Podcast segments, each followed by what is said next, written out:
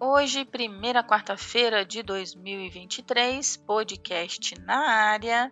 E não podíamos começar de um jeito tão diferente como vamos fazer hoje. Eu quero que você imagine que nós estamos sentados. Imagine um lugar bem legal, daqueles que você gosta, sentadinho para uma conversa assim, papo reto, sabe? Imagine que nós, eu e você, estamos conversando sobre suas metas e seu planejamento para 2023. Nesse ambiente aí confortável, nesse ambiente amistoso, nesse ambiente promissor que você imaginou, eu venho te contar que os planejadores, que me perdoem, mas eu gosto mesmo é da execução. Sabe aquela história assim, o universo recompensa a ação. Fica comigo até o final desse podcast que eu vou te ajudar a entender melhor meu ponto de vista. Não sai daí não.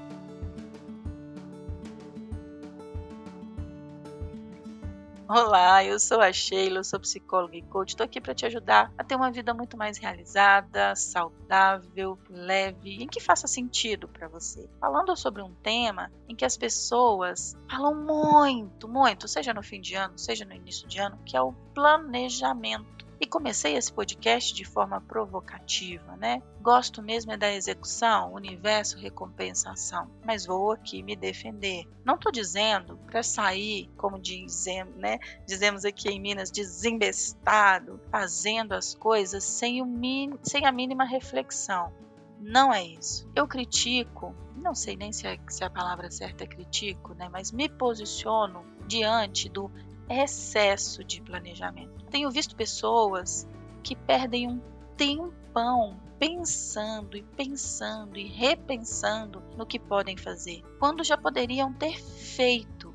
Já poderia ter ido lá, experimentado, visto se é isso mesmo, o que sentiu, se deu certo, se não deu certo, corrigir a rota e fazer de novo. Essa é uma filosofia muito comum e as pessoas que trabalham em startup, elas estão mais adaptadas, digamos assim, com essa filosofia. Que várias pessoas de startup dizem o seguinte: se é para errar, que erre rápido, porque isso dá chance para a gente corrigir. Tem várias linhas da, das startups que chamam de MVP, que é o produto mínimo viável, né? que é a sua entrega viável em um período de tempo. Então, não que eu seja contra planejamento, tudo que eu faço e entrego para vocês aqui nas minhas redes sociais, no meu site, exigem muito planejamento. Tem cronograma, tem roteiro, tem pesquisa de mercado, tem pesquisa com clientes sobre os temas é, é, que são relevantes, mas nada disso faria sentido se não sentasse para gravar, se não pegasse a coisa para fazer. E o que eu vejo com os planejadores de plantão é que são muito bons para planejar. Planejam o ano inteiro, exatamente o que querem de cada área da vida, fazem a lista, fazem a carta, fazem cronograma, mas não fazem.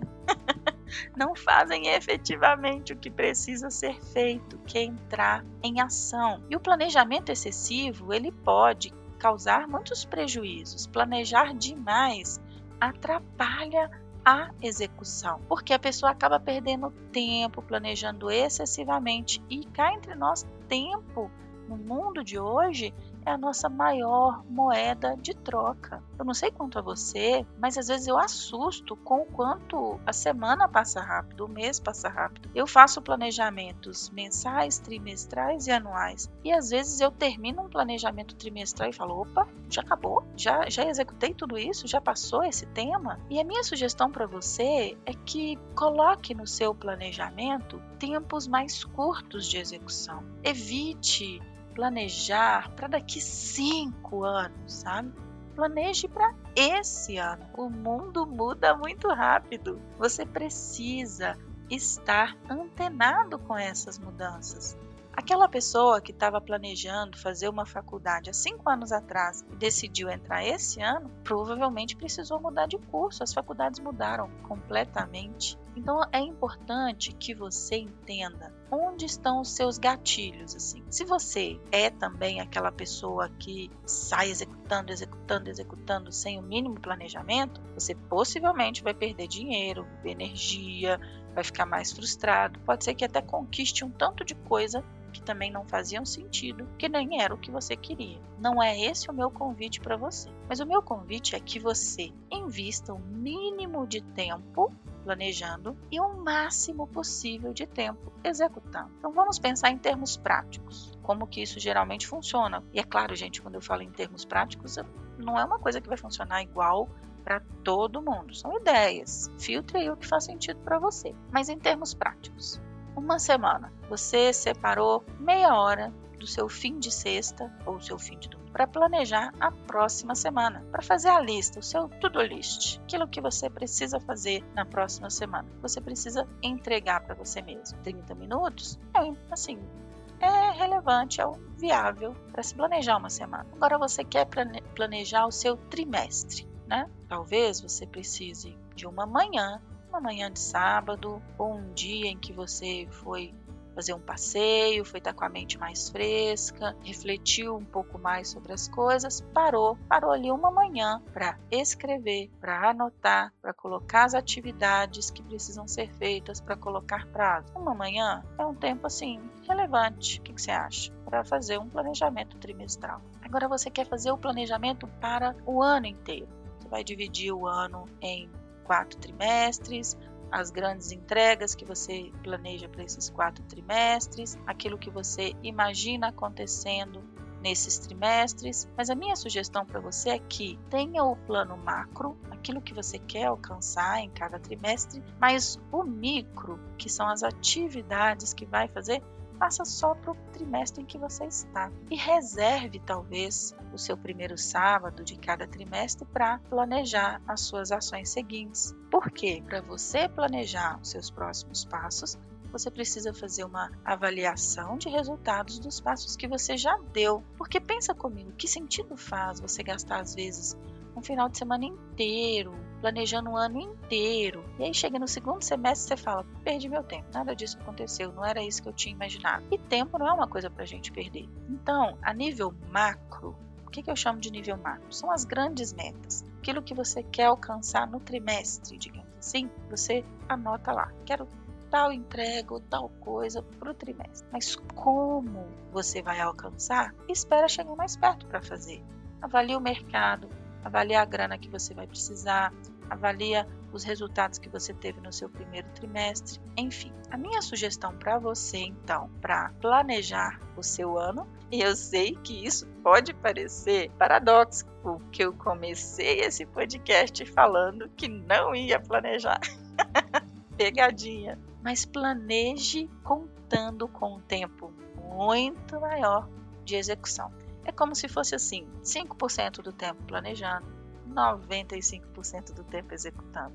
E é claro que, vez ou outra, você vai precisar de uma reflexão maior. Os momentos de mentoria, os momentos de terapia, eles são excelentes para se fazer isso. É aquele momento em que você para para falar sobre como se sente, sobre os desafios que teve aquela semana, sobre os resultados que gostou, os resultados que não gostou, sobre aquilo que fez sentido, aquilo que não fez sentido. É um momento em que você para ali 50 minutos, uma hora, uma vez por semana, para se olhar, para olhar para dentro, para ficar bem com você mesmo, para avaliar né, a sua vida como um todo. E isso é muito importante para que na hora que chegar aquele momento de pegar o papel e anotar, você já fez uma reflexão mais profunda sobre aquilo. O processo de autoconhecimento, de desenvolvimento pessoal, faz com que você batalhe ou invista sua energia nas coisas certas. Então você não vai precisar ficar muito, muito e muito tempo pensando ou planejando, porque você já vai fazer isso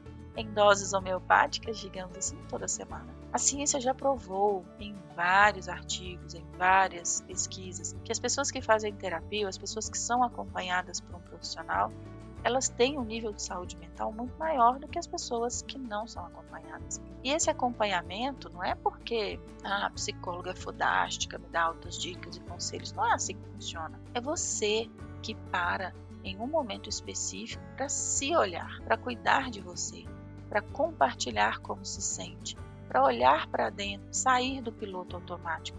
Porque muitas vezes também a pessoa entra em um nível de execução que ela está ali executando os sonhos dos outros, tarefas que fazem sentido para os outros. E raramente ela questiona o quanto aquilo está fazendo sentido para ela, o quanto ela está ganhando, o quanto você está ganhando fazendo o que está fazendo do jeito que está fazendo. O convite da terapia é: tenha sim o seu planejamento, que esse planejamento tenha sentido, que esse planejamento ele contemple todas as áreas da sua vida e que você se cuide, se olhe, né? invista em autoconhecimento, invista em reflexões profundas para na hora de chegar, pegar o papel e anotar, você tenha muito mais clareza você tenha muito mais direcionamento e não saia aí ou executando é, sem nenhuma instrução ou planejando, planejando, planejando sem tomar coragem para tomar ação, para de fato entrar em ação. Então eu espero verdadeiramente que esse podcast tenha dado aí um fanequito em você, tenha sido um, vamos imaginar assim, uma tarraxinha no banco, te deu uma espetadinha para que você, ó, mude de postura, para que você entenda que a vida tá aí, tá acontecendo, que todos os dias são um presente para você fazer a coisa de um jeito melhor, diferente, crescer, evoluir, ser feliz, ser saudável, que depende de você. E que de um lado, planejar demais, excessivamente, não dá resultado. De outro, sair executando, executando sem saber por que está fazendo, também pode até ser que dê resultado, mas não é o resultado que faça sentido para você. E que uma vez que você busque o equilíbrio disso, execute dentro do que faz sentido para você, planeje dentro daquilo que é no ritmo adequado para você, as coisas vão fluir muito mais naturalmente. E conte comigo para ser sua mentora, para te acompanhar, para ser sua psicóloga, enfim, para ser seu ponto de apoio para conquistar todos os seus objetivos para esse ano, ok? Compartilhe aí esse podcast com todo mundo que você entende que pode se beneficiar dele e aplique essa técnica, essa técnica de planejar 30 minutos por semana, né? Uma manhã para planejar o trimestre e executar, ok? Um abraço para você e até o próximo podcast.